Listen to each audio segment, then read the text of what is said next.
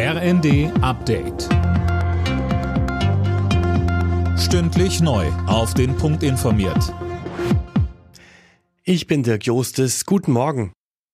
Schon ab heute Abend müssen Bahnreisende wieder mit massiven Einschränkungen rechnen. Die Lokführergewerkschaft GDL ruft zu einem eintägigen Warnstreik auf.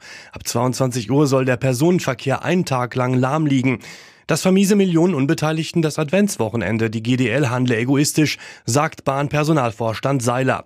GDL-Chef Weselski kontert bei Welt TV. Ich sehe jemanden, der den Konflikt direkt provoziert. Jemand, der mit uns nicht verhandelt über die Absenkung der Wochenarbeitszeit, der nicht verhandelt über einen Tarifvertrag für Fahrdienstleiter, der blockiert die Verhandlungen. Sie können keinen Kompromiss erzielen und deswegen sind wir im Arbeitskampf. Schon ab morgen soll man sich beim Arzt generell telefonisch krankschreiben lassen können. Das will der Bundesausschuss von Ärzten, Krankenkassen und Kliniken heute beschließen. Bedingung, man muss schon Patient in der Praxis sein und darf keine schweren Krankheitssymptome haben. Die stationären Grenzkontrollen zu Polen, Tschechien, der Schweiz und Österreich helfen offenbar, die irreguläre Migration deutlich einzudämmen. Im November hat die Bundespolizei rund 4.300 illegal Eingereiste aufgegriffen. Das waren etwa 14.000 weniger als noch im Oktober.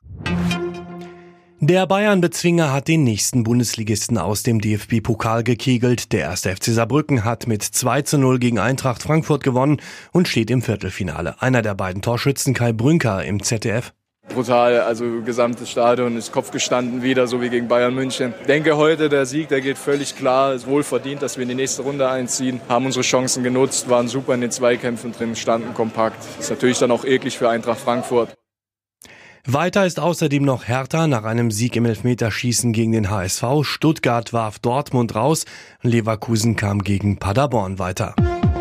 Alle Nachrichten auf rnd.de